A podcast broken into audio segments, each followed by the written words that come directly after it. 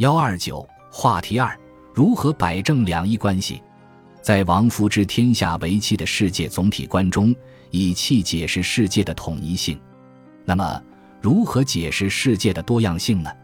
他采用的解释方式就是辩证法。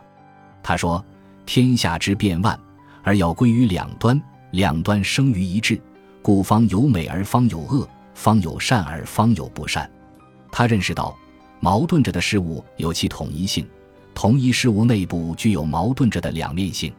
他说：“使无一虚一实，一动一静，一聚一散，一清一浊，则可疑太虚之本无有，而合者为一，为两端叠用，遂成对立之象。于是可知所动所静，所聚所散，为虚为实，为清为浊，皆取给于太和氤氲之实体，以知体力，故两之用行。”他的这些看法，大体上都是对张载一物两体说的解释和发挥。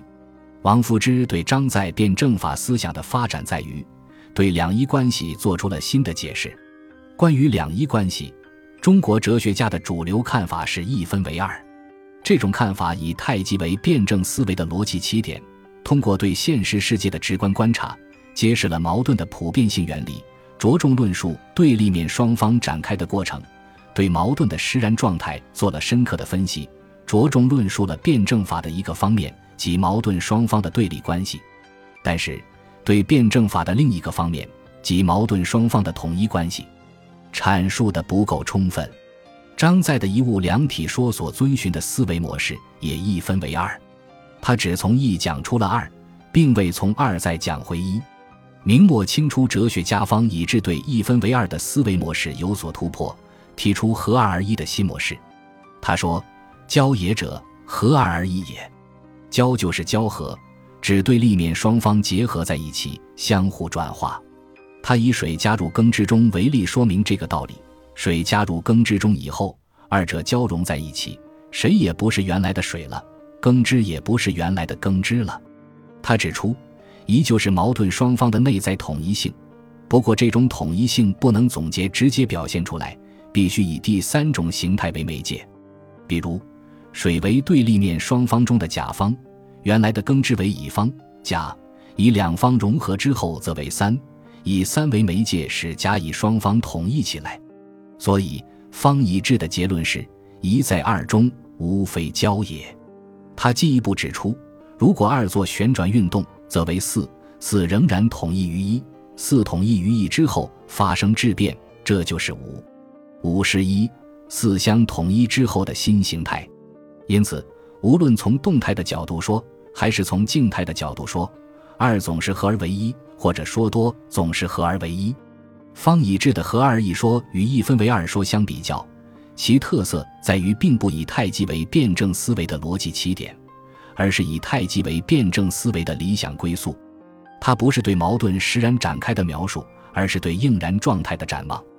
他比较深刻地分析了矛盾双方的内在统一关系。但也流露出夸大统一性的倾向。王夫之作为张载的继承者和方以智的朋友，完成了两种辩证思维模式的综合。他关于两一关系的看法，可以说是一分为二与合二而一的合体。他认为，气是对立统一规律的客观基础，一气之中，二端即照，摩之当之，而变化无穷。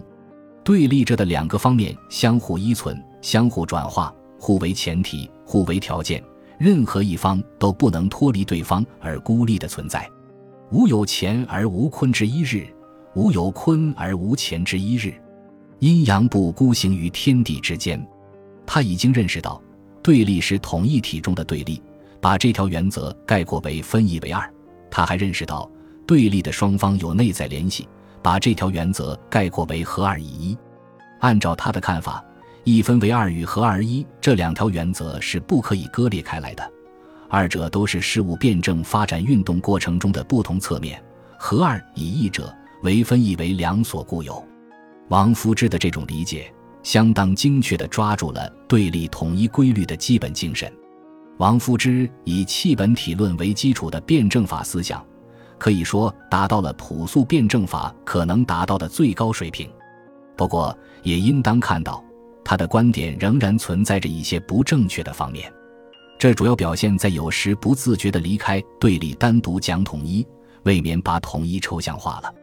例如，他认为矛盾双方无中相敌之理，这样的理解显然把统一看得太绝对了。由此反映出，他的辩证法思想依然处在自发阶段，尚未达到自觉的程度。